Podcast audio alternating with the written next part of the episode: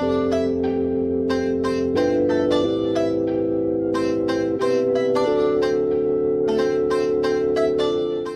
好，欢迎收听《逆行人生》，这是一档由内容创作者林安独立发起的访谈聊天类节目。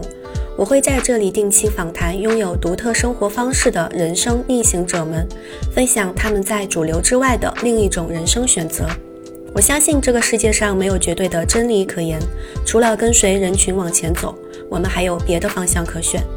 每一期节目的文字稿我会更新在个人微信公众号“林安的会客厅”上，欢迎订阅。我还会定期更新与自由职业、远程办公、轻创业和人物访谈有关的一切，和我一起做有趣又好玩的人生逆行者吧。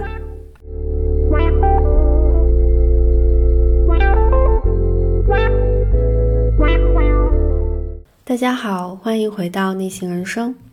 现在已经是深夜了，这个时间录播课很契合这一期的主题。这一期我想尝试一个之前没有尝试过的播客的录制形式——读信。这一期呢，原来也应该是三月份完成的《新自由女性职业不设限》这个系列主题的最后一期，一不小心被我拖到了四月。前两期分别聊了三十岁的单身女性的职业发展与爱情是否可以兼得，还有三十岁的未婚已婚女性的职业发展有何不同。如果你还没有听过前两期，可以在听完本期节目之后，在我的播客《逆行人生》的节目单里找出来听听。前段时间呢，我找了包括我在内的五个三十岁前后走过非主流人生道路的女性朋友们，给二十岁的自己写了一封信。在传统的观念中，三十岁对女孩来说是一个不再年轻的年纪，甚至都不应该被称作女孩了。但是今年六月即将三十岁的我，依然认为自己身上带有女孩的天真与浪漫。我并不觉得一个女性到了三十岁，人生就定型了。很幸运，我邀请的另外四位女孩也这样认为。接下来我会依次给大家播放五个三十岁女孩写给二十岁自己的信。如果时光倒流，你希望告诉过去的自己什么呢？接下来。欢迎和我们一起穿越时空，重新走一遍二十岁到三十岁的这十年吧。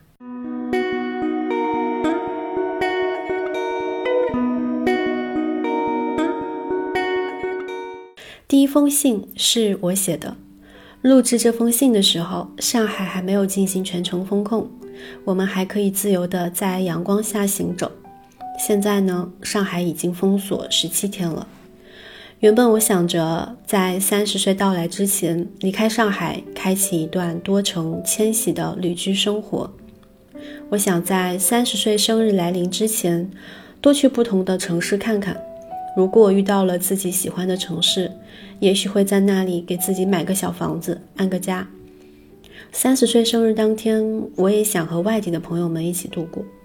在上海的这些年，大部分时候我都是一个人生活。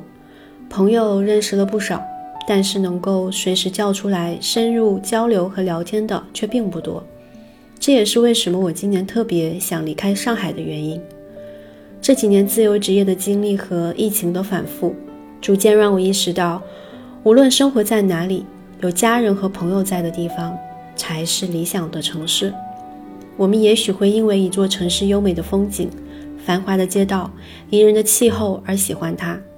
但让我们最后想留下的，一定是我们在这座城市里认识的人。很可惜，三月底这场疫情的突袭阻断了我的很多计划，但也让我更加明白了时间宝贵，想到什么就去做吧，因为明天还有很多不可控的因素在等着你。好了，不多说了，接下来就来听听即将三十岁的林安写给二十岁的林安的一封信吧。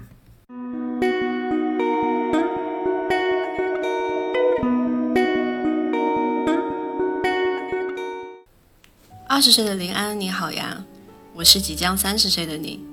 现在的你应该还在大学校园里，为处理不好的人际关系、无趣的大学课堂和即将毕业的未知而感到迷茫吧。关于未来，你心里有非常多的疑惑和恐惧。我知道你从来都不是一个有野心的人，但你也比身边大部分人都害怕虚度人生，成为一个平庸的人。所以，当身边的同学都开始为考研、考公务员和回家乡工作做准备时，你不顾家人的反对，放弃了父母帮你安排好的安稳工作，决定孤身一人去北京实习。你不知道什么样的工作适合你，也不知道北京这座城市是否欢迎你，你只知道心中有一个声音一直在告诉你：走出去，人生才有更多可能。那时候的你常常幻想三十岁的生活。应该已经在某座南方城市安家了吧，住进了小时候在电视和小说中才会看见的有一整面落地窗的房子里，白天洒满阳光，晚上俯瞰城市的夜景。你也许已经和喜欢的人组建了家庭，养了一猫一狗，也许身边还有一个孩子。啊，对了，你还在做着自己喜欢的工作，不需要很富裕，却有很多时间享受生活。最好你已经出版了一本书，实现了小时候在书店里看到自己的文字被牵引出来的梦想。二十岁的你一直相信未来是闪闪发光的，这个闪亮的信念帮你度过了无数个对身边的环境和对自己感到失望的时刻。在那些难熬的日子里，你总是告诉自己，再坚持一下，等到毕业就好了，等到长大就好了。你想知道长大后真的会好起来吗？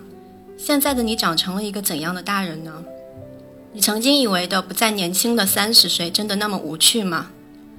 此刻正在给你写这封信的我，还有三个月就要三十岁了。你一定觉得这是个很可怕的数字吧？但是我想告诉你，现在的我对三十岁的到来充满了期待，因为此刻的我已经接受了年龄不过是一个数字，长久以来植入你脑中的年龄焦虑正在一点点瓦解。和消失，相比二十五岁之后的焦虑，此刻的你感到从某种枷锁中破茧而出的自由。虽然现在的我既没有恋爱，也没有结婚，连一份稳定的工作都没有，但是这样的我却能够和父母保持良好的关系，得到他们的理解，靠做喜欢的事情养活自己。在上海，一个人和一只猫一起生活，虽然没有一整面落地窗和城市璀璨的夜景。但拥有一个洒满阳光的客厅和可以看见飞机飞过天空的阳台，你知道吗？你在二十六岁那年成为了一个自由职业者，二十八岁那年出版了人生中的第一本书，二十九岁那年开始了创业。此刻即将三十岁的你，依然在为热爱的事情而努力生活。你并没有成为一个油腻的大人，也没有陷入一地鸡毛的婚姻里，你依然保持着年轻时的真诚。对这个世界充满了好奇，不再觉得婚姻和生育是必须经历的事情，也做好了长久一个人生活的准备。但这并不代表你不期待爱情，相反，正是知道爱情的可贵，你不愿在某个年龄到来之前迫于压力把爱情交给婚姻。对于爱情，你只是没有那么着急了。你一定觉得这样的做法很先锋吧？别担心，到了三十岁，你就会知道。和你拥有同样想法的女性还有很多，你并不孤独。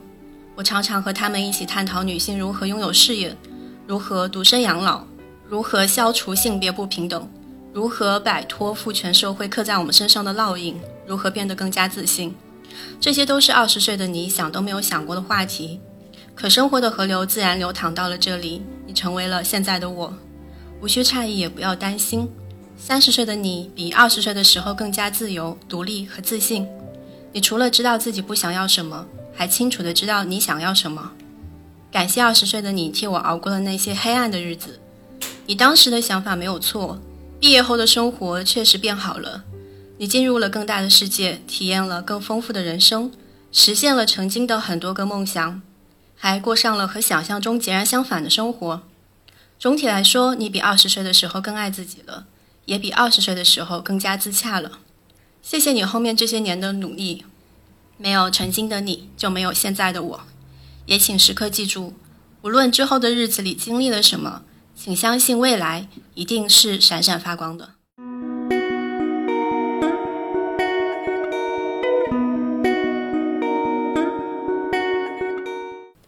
刚刚这一封信呢，是我三月初的时候写的。嗯，现在已经是四月的中旬了。其实，如果现在让我再写的话，我会觉得这封信还会发生一些变化。人生的不同阶段，好像我们的对自己的将来的看法，对过去的看法，每一天都在发生不同的变化。每一天的我们好像都是崭新的自己，这更加让我觉得我们应该好好的珍惜当下的每一天。虽然每天都会遇到新的烦恼，会遇到新的问题，但是若干年后再回想的时候，当下和此刻，也许反而变成了一段非常难忘和美好的，镀上了金边的回忆，也说不定呢。那接下来的第二封信是来自麦子，麦子是我在二零一八年采访的一位自由职业者。我采访他的时候，他的情况比较特殊，那个时候他正在经历双耳失聪，他是在二十八岁的时候突然突发性的耳聋，然后有一只耳朵听不见了，二十九岁的时候两只耳朵都听不见了。那我拍他的那那个时间点，他正在自己希望能够攒一笔做以人工耳蜗植入手术的一个手术费，大概要三十万。那之前呢，在上海这边工作的他是没有那么多钱可以去做这样一场手术的。他在自己上班的时候，利用下班的时间做非常多的副业。利用一年多的时间攒够了三十多万的手术费，而且成功的完成了他的人工耳蜗植入手术。那现在他已经重新返回了有声世界，这个也是一个特别好的消息。我也很庆幸自己记录了麦子为自己的手术费而奔波的那段时光。接下来的这一封信就来自麦子。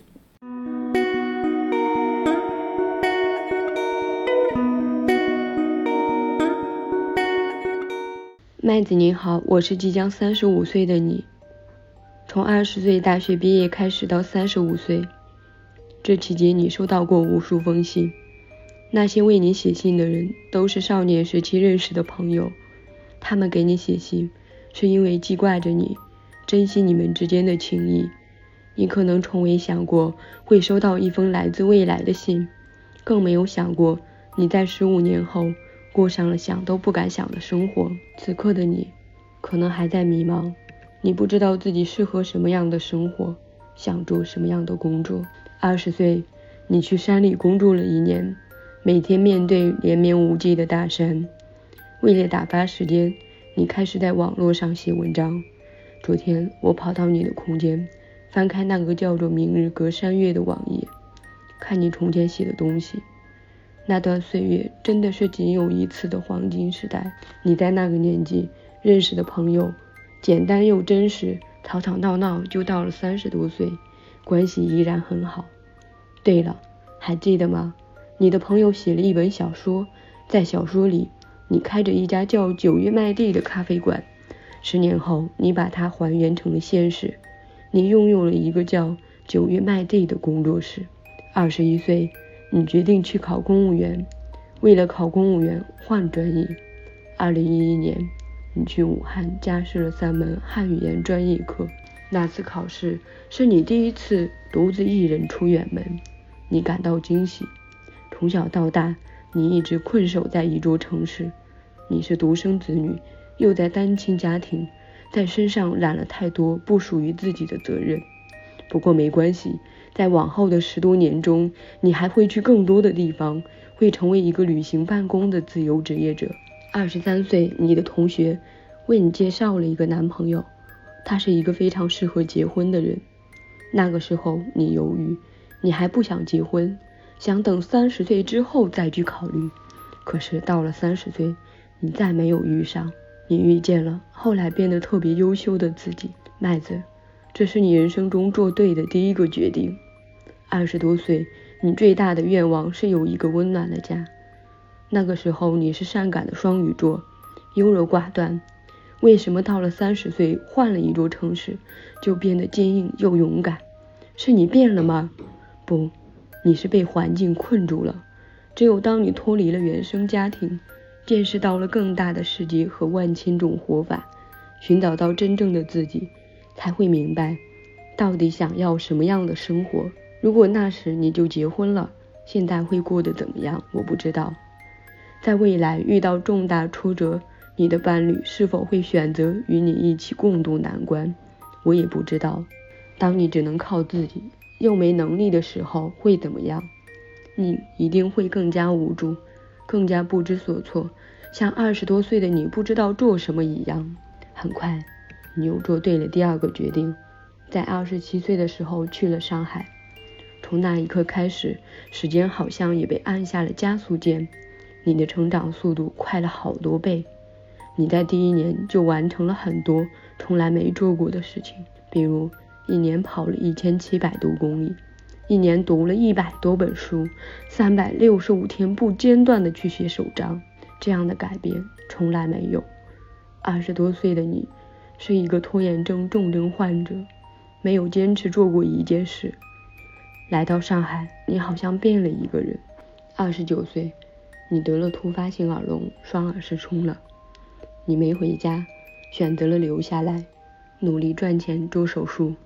这是你做对的第三个决定。尽管那个时候所有的人都不赞同你做这个结果未知、风险又极大的手术。三十一岁，你通过下班后做副业，攒够了三十万手术费。这期间经历了特别多难以想象的困难，你没有逃避，选择了死撑。很多次凌晨，你都不知道能不能熬过明天，但你还会为自己打气，告诉自己，无论结果来的多艰难，至少要全力以赴一次。这是你做对的第四个决定。那一年是你觉得人生中最艰难的一年，你整日整夜失眠。焦虑，身体出了很多问题，非常倔强的一定要坚持。好在赶上了互联网风口，听不到声音，也可以在网上应信息爱好变现。你攒够了手术费，你就辞职做自由职业去了。三十二岁，在一家非常有名的五官科医院，一名非常厉害的医生为你做了人工耳蜗植入手术。这项从前只有在电视和网上才能看到的手术，真正改变了你的命运，让你回到了正常人的有生世界。接下来又是没日没夜去做听力训练。终于在手术后的三个月，你去复诊。你问医生：“我恢复的怎么样？”医生说：“很好啊，这是极少数效果。”三十三岁，你实现了手术后的愿望，减了四十五斤。又回到了二十七岁刚来上海的样子，不过你比那个时候更加成熟了。现在你住在一线城市的郊区，五十平公寓，有了理想的工作间。你在创业，有自己的小事业，真心爱你的朋友和不错的团队同事。你在努力工作，积极攒钱，希望能有一套属于自己的房子，长居于此。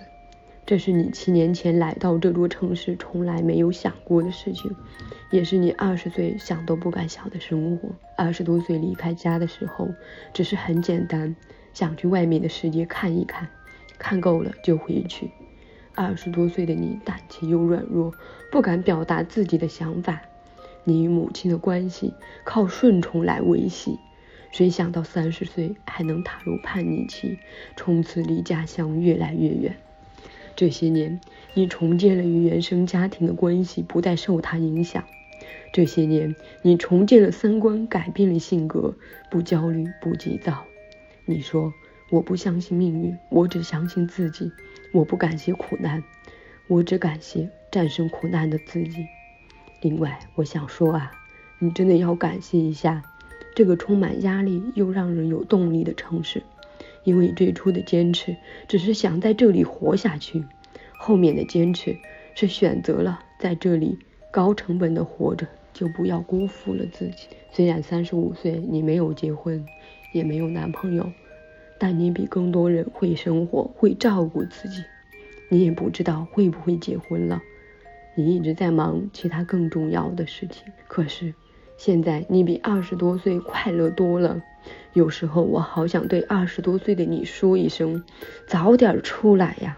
很多朋友说，他们喜欢二十岁的你，温柔好相处，但是我喜欢三十岁的你，自信，有自己的想法。回想这些年，你做对的一个又一个决定，都是选择了最难，但熬过去就越来越轻松的路。你一定会越来越好，我相信。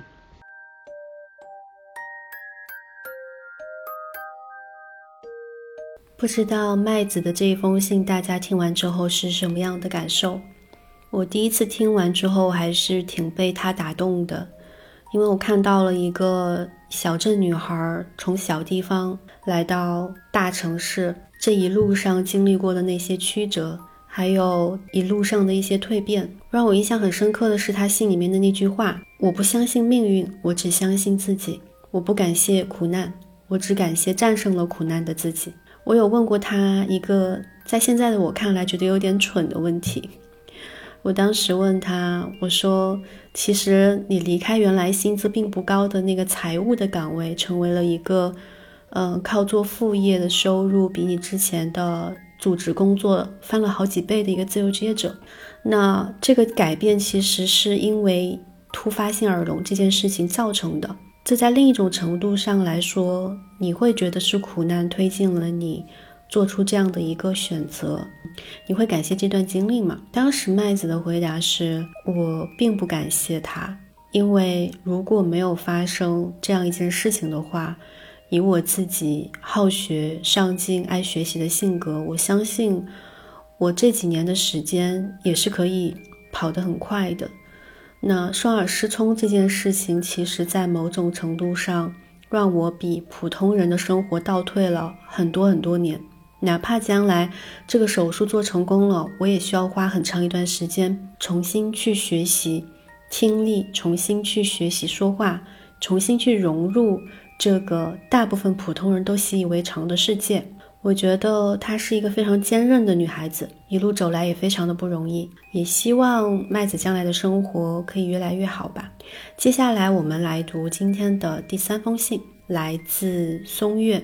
松月是三月女性的这个系列主题第一期的一个嘉宾，她是一个远程办公者，同时呢，她自己。也在运营一个叫做“野生运营”的社区。今年她也马上就要三十岁了。松月在我的印象当中也是一个非常拼的女孩子啊，主业和副业每一项都要做得很完美。你看她，觉得好像是一个像个学生，很有学生气，像个孩子一样的女生。但是他做起事情来非常的雷厉风行，而且他的时间表也是每天都掐得非常的满，可以一个人同时做好多好多事情。这个也是我非常佩服他的，能够把主业和副业同时兼顾的这么好。那接下来大家就来听一听松月写给二十岁的一封信吧。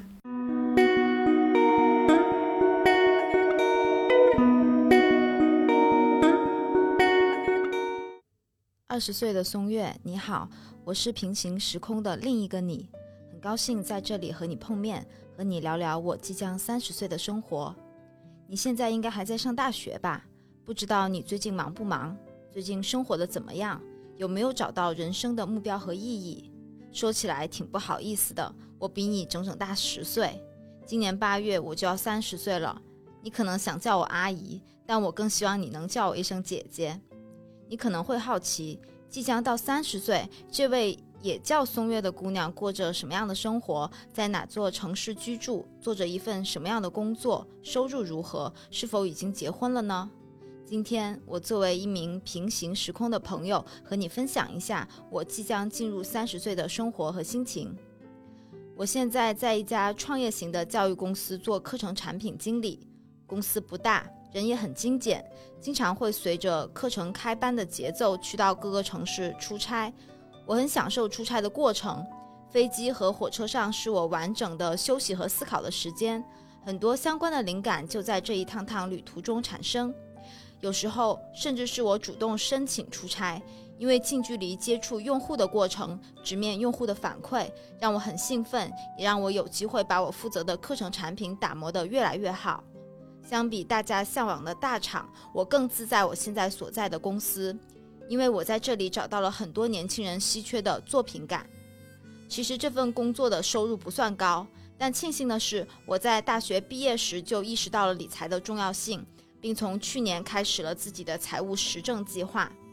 虽然最近的基金行情很糟，但系统学过投资理财的我知道这其中的原理，不慌张也不焦虑。只要自己有扎实的知识、稳定的情绪，并能坚持长期主义，就一定能赢到最后。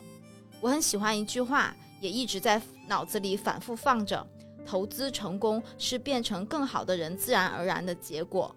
你可能会好奇，我现在住在哪里？不卖关子啦，是首都。告诉你哦，上大学那一年，我们全家搬到了距离十三陵很近的一套房子里，空间大，空气好。嗯，关键是有电梯了，爸妈也不用爬上爬下了。虽然我长期住在北京，但天性爱玩、爱冒险的性格也让我难以在一个地方久久待着。每隔一段时间呢，我就会给自己安排一段 gap 的时间，去一个陌生的城市，去短租一间民宿，去吃当地的食物，去喝当地的水，去和当地的人交往。这一段段各种奇遇让我感觉特别兴奋，就像整个人的生命宽度被拉长了一般。你还可能会好奇，我有没有结婚，有没有自己的孩子，有没有自己的小家？我的答案可能要让你失望了。曾几何时，我记得二十岁的我，当时计划二十八岁结婚生子，但目前为止，我当时的愿望没有实现，而且不仅没有实现，目前我还没有交男朋友。你会不会觉得我很可怜？恰恰相反，我还挺自得其乐现在的生活的。每天我有好多好多事情要做，自己的时间被我主动安排的满满当当。我要花时间去做我的主职工作。另外，我还成立了一个运营人的圈子，上面有快六千名的付费会员，需要我每天的去运营。我还有每天的健身打卡计划。另外呢，最近我还沉迷上了看金庸脱口秀和喝精酿啤酒。放眼望去，我身边没有谈恋爱和结婚的女性朋友比比皆是。呃，原本我以为我会很焦虑、很担心，但真正到了这个快三十岁的年纪，我却一点也不慌，甚至还很享受这样的生活，自由度很充分，而且始终朝着自己的目标稳定前进着。我清楚的知道，我自己才是自己人生的最终负责人。当然，我也并不排斥爱情和婚姻。但我不允许自己因为所谓的慌而对标准有所降低。到了这个年纪，相反，我对爱情的要求更加纯粹，因为我有能力负担起自己的物质生活和精神生活。对另外另外一半的要求变的是，这个人能不能让我开心，在其他我在意的方面，是不是能够达到一加一大于二的效果？虽然我还向往着爱情中的 the one，但我更享受的是 right now。呃，遇到当下我觉得对的人，我也会冲上去告诉他，如果真的如愿，希望能和他在一起，希望我们能一起走过一段精彩的岁月。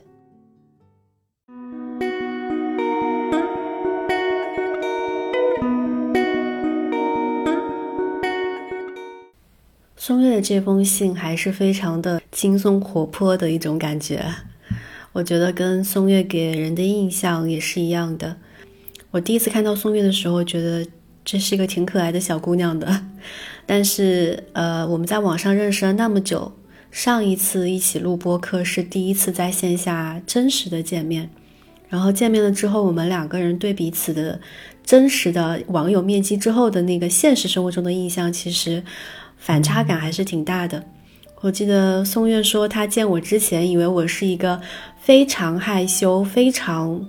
呃，内敛、非常内向的女生，但是见了之后发现，其实还是并没有，还是一个挺个性的女孩子的。这个让我也印象很深刻。那我对松月的印象也是一样的。之前在网上的时候，不知道为什么，我感觉松月可能是会是一个呃线下比较社恐，但是线上又很活跃的那种性格。但是见了松月，我发现其实她在线下也是一个非常古灵精怪、很可爱，也很有自己的一些想法和个性的一个女生的。嗯，希望松月的这样一封信也能给大家带来一些力量吧，因为我从她的信里面听出来了很多很积极向上的东西。那我们接下来第四封信是来自门东东。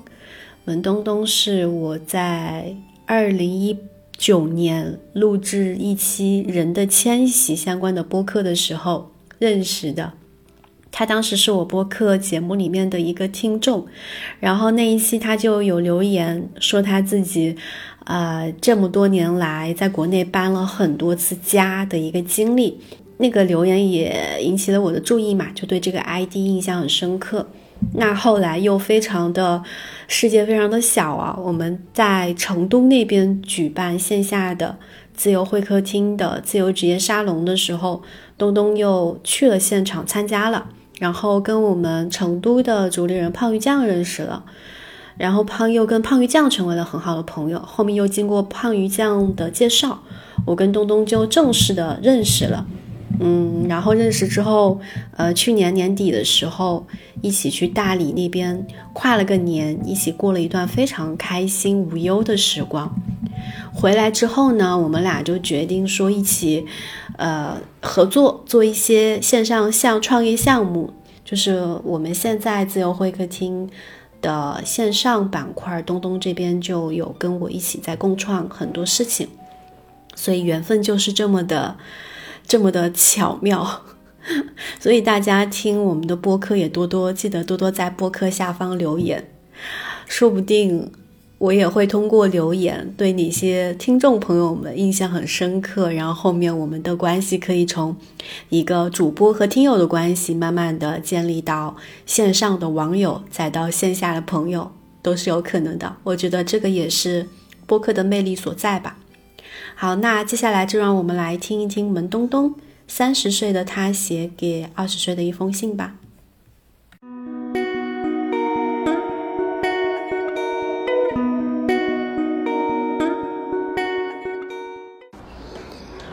嗨，二十岁的门东东，你好呀，这里是三十一岁的你。现在住在成都玉林路的老房子里，单身，顶着一头超短发，还是一个收入不稳定的自由职业者。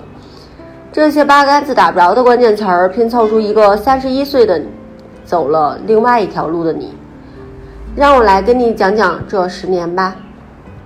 二十岁，你开始自己打工赚钱，开始出门旅行，开始校园恋爱，好像生活还算生机勃勃，但就是。不够爱自己，有姑娘比你长得更美，有姑娘比你读书更多，有姑娘比你走得更远，有姑娘比你恋爱更甜。嫉妒无意识地充斥在你小小的二十岁的身体里，无法欣赏姑娘们的美，更无法好好接纳自己。这样的人生一直持续到你的二十六岁。二十六岁。你开始跳出所谓的舒适区，离开体制内的工作，一个人跑去了上海，尝试了各种各样的职业，尝试了各种各样的造型。你终于在这一年知道，外在的很多夸张的重现和所谓的体验，都是内在太不安全了。你决定保护你自己，世界变得很大，你变得很小。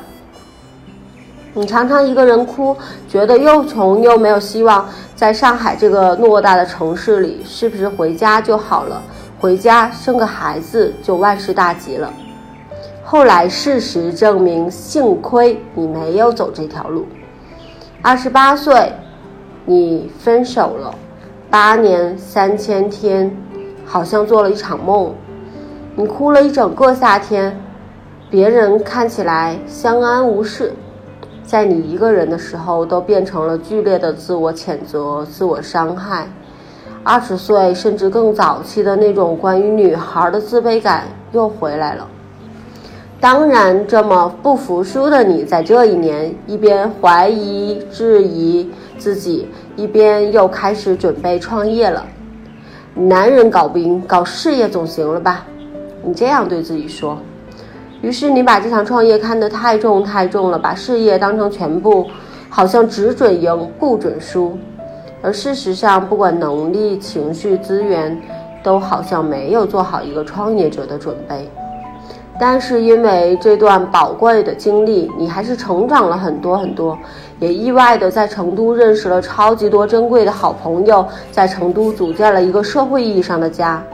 你不再那么想四处漂泊了。三十一岁，最大的变化莫过于开始接受自己是个普通女性，开始安安稳稳的生活，也开始慢慢练习如何爱自己。爱情不再期待另外一个人来愉悦自己，事业不再用各种身份标签证明自己，生活也不再用特立独行来捆绑自己。学会了欣赏不同女性的美，以及好像一个人也不错。如果三十岁给二十岁的你一些建议，那只有一条：好好爱自己。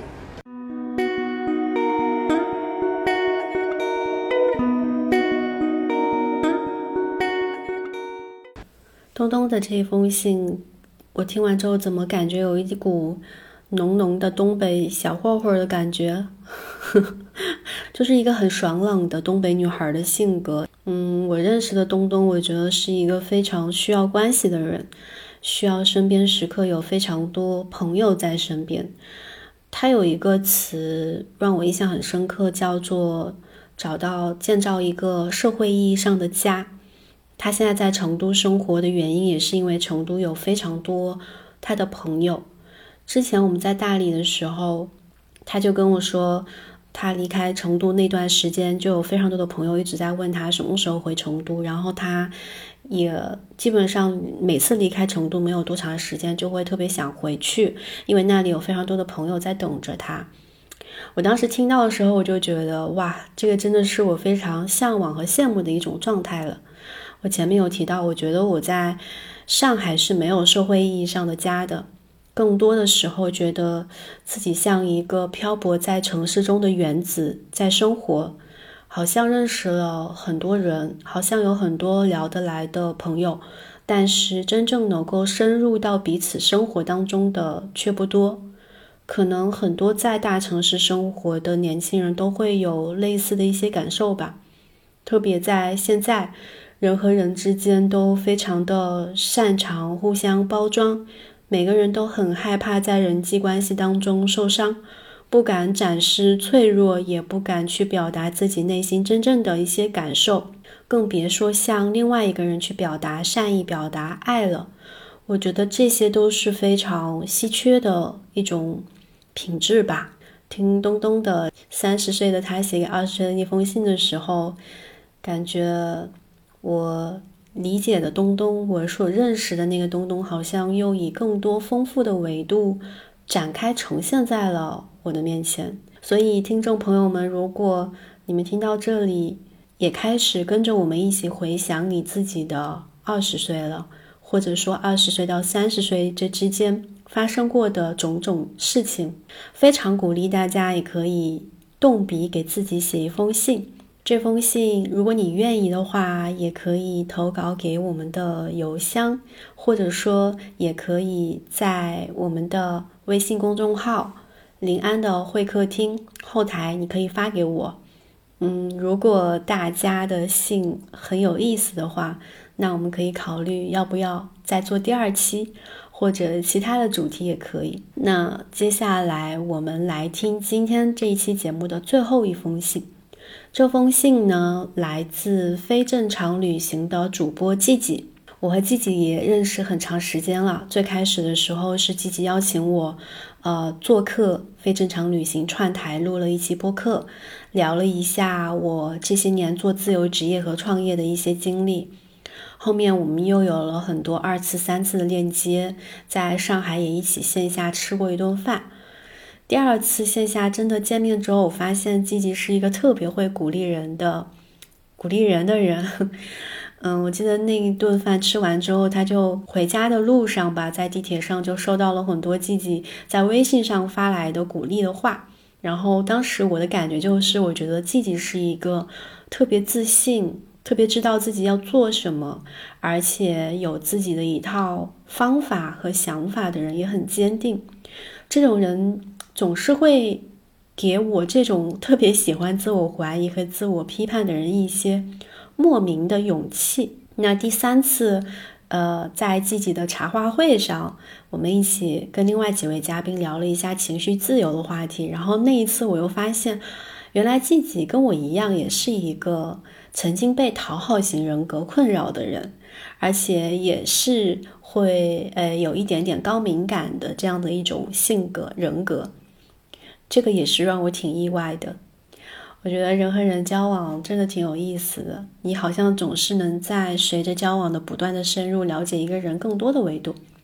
好，那接下来我们来听一听季季三十岁的他写给二十岁的自己都说了些什么吧。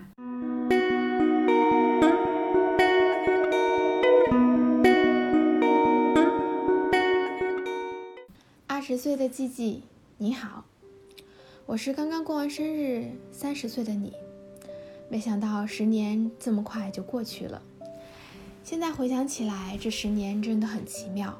如果有平行宇宙的话，我希望你真的可以看到这封来自未来的信。二十岁的时候，你正在上大二，那个时候咱们俩才刚刚开始探索世界，背包旅行、绿皮火车、当沙发客、搭车徒步。你可真的是干了不少事情，当然也没少翘课。二十二岁大学毕业前夕，你躺在寝室的上铺，辗转反侧，彻夜未眠。那是这十年以来你的人生中唯一一次因为焦虑而失眠。想不到吧？没心没肺如你，还有这样的时刻。因为不知道是该读研去工作，还是出国留学。身边的朋友们似乎都做好了选择，而你才刚刚开始替自己做人生的重大决定，才开始思考什么是你想要的生活。二十四岁，你已经在加拿大待了两年，从一个天天跟数字、跟机器打交道的工科生，变成了一个每天都在做设计、打板、缝衣服的服装系学生。国外的生活有那么一点点辛苦。一开始的一年只能住在半地下室里，刮风下雨的时候，每次从超市拎回大袋小袋的菜，你总在暗暗的发誓，以后有钱了一定要买辆车。当然，后来你在离开加拿大的时候也没有买上车。在这里，一年有半年是雨季，这点让你很崩溃。好在夏天特别特别的美好，阳光、海滩，还有非常非常多的树，每个周末都可以去徒步、爬山。在挣扎了两个学期之后，你终于找到了自我驱动力，开始成为学校里最好的学生之一。这真的是有些想不到，从小到大都不知道为什么要学习的你，一直都在中不溜混着的你。还能有刻苦学习的时候，真的是太难得了。这段求学的日子，在某种程度上彻彻底底地改变了你的思维方式和行为模式。你开始逐渐地知道自己是谁，你想要做什么，你想过什么样的生活。二十六岁毕业后的两年，仿佛安上了加速器，从不敢接电话。总是躲在电脑后面的小设计师，你逐渐成为了一个能够和客户谈笑风生的自由职业者。在这两年里，你大概把这个世界上一切你能做的事情都尝试了一遍：从服装设计、社交媒体运营、广告投放、市场经理、平面设计、拍广告片、宣传片，当暑期夏令营的缝纫老师，去夜市摆摊。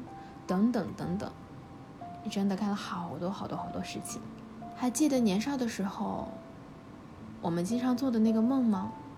我们总是感觉到自己被一些说不清道不明的东西束缚着，明明每天都过得很开心，眼前却总是觉得有穿不透的迷雾，很多很多年。我很想要告诉你，当你开始工作的时候，开始经济独立的时候。开始懂得如何去思考的时候，这一层迷雾就在慢慢的消失了，你的世界会变得很大，你可以清晰的看到自己的样子和能够到达的地方。二十八岁，大概是人生中最波折也是最奇妙的一年。你退了房子，卖了家具，把所有心爱的物品寄存在朋友家的车库里，满心欢喜的准备去环游世界。一场席卷全球的疫情，让你的环球梦彻底搁置了。然后你搬到了四百公里以外一个动物比人多的小镇，在朋友家的沙发上睡了整整一年。也是这一年开始，无法向外探索的你，开始向内追求。每天早上五点起来去湖边跑步，认真的练习瑜伽和冥想。每天都在阅读、写作，以一种极其规律的方式生活着，真的是意想不到吧？你几乎断绝了所有的社交，手机也不怎么用了，在大自然里的生活远比想象中快乐。你终于开始有了一点点觉察力，开始能够看到自己念头的升起、存在、消失，开始发现了许多曾经注意不到的美妙。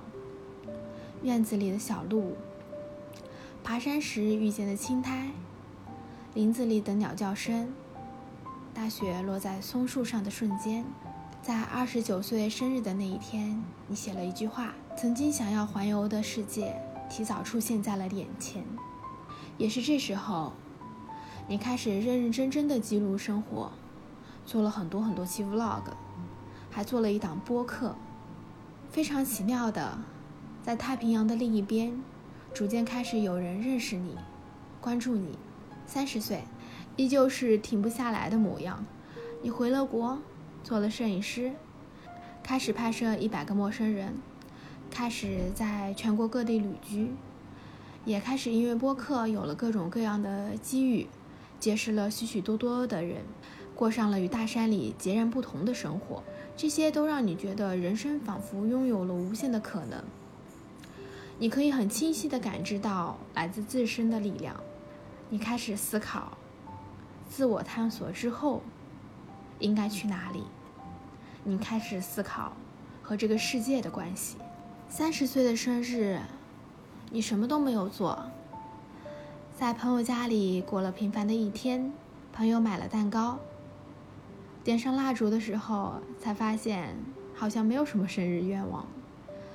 想做的事情已经都在慢慢发生了，做不到的事情，那就随他去吧。当你读到这封信的时候，我依旧没有忠告，没有建议，没有鼓励。所有该发生的事情，就让它如常的发生吧，尽情的哭吧，笑吧，难受吧，孤独吧，狂欢吧，这才是生命的意义，这才是不枉过的十年。到了三十岁，你会成为一个很快乐的普通人。我是三十岁的季季。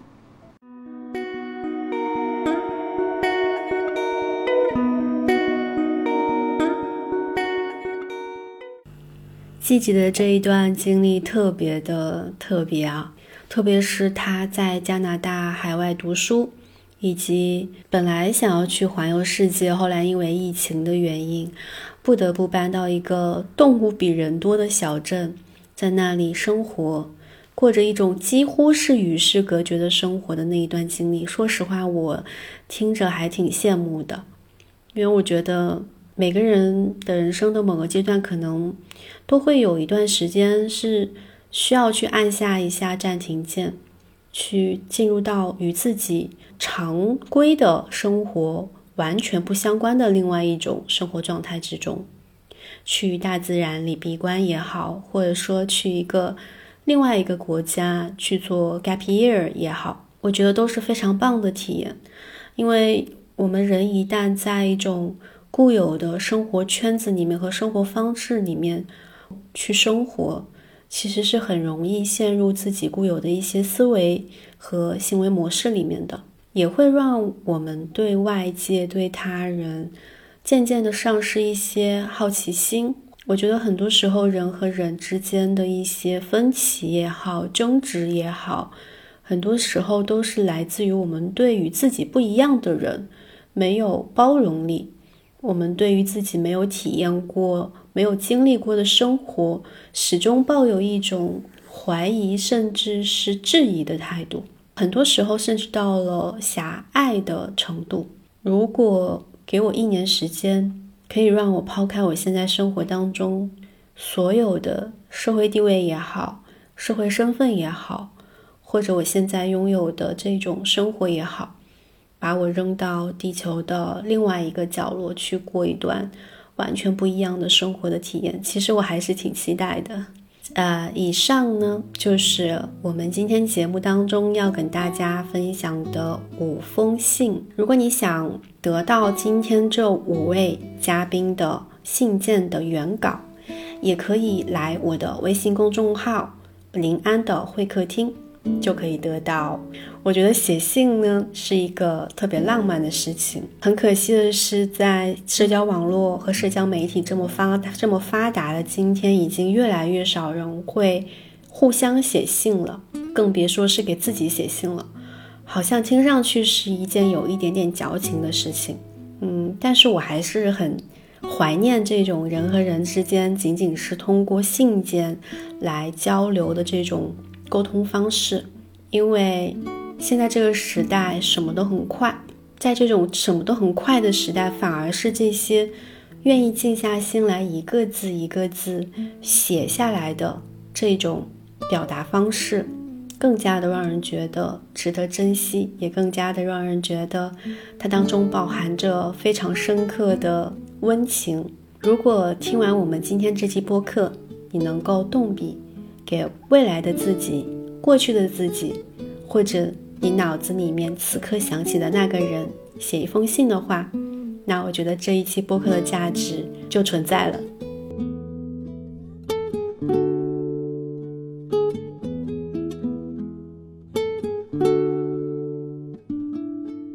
欢迎大家继续订阅《逆行人生》。